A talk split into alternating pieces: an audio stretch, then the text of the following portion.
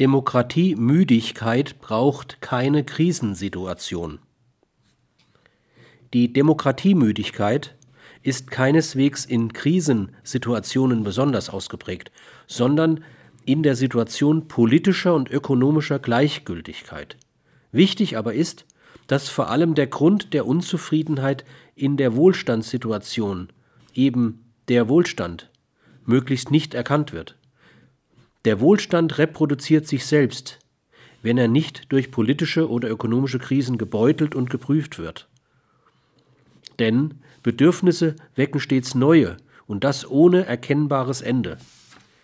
Die positive Einstellung zum Wohlstand. Er ist ein erheblicher politischer und ökonomischer Motivator, kann aber durch diese Einsicht durchaus gefährdet werden und zu einem befreienden Ausflippen aus diesem Teufelskreis führen. Das aber ist ökonomisch nicht wünschenswert.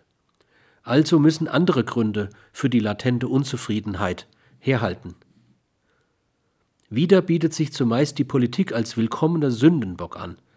Ist das aber aus irgendwelchen Gründen weniger opportun, kann man versuchen, auf äußere Feinde, die Konkurrenz oder aber auf eigene Fehler, meist unerheblicher und leicht abstellbarer Art, zu verweisen.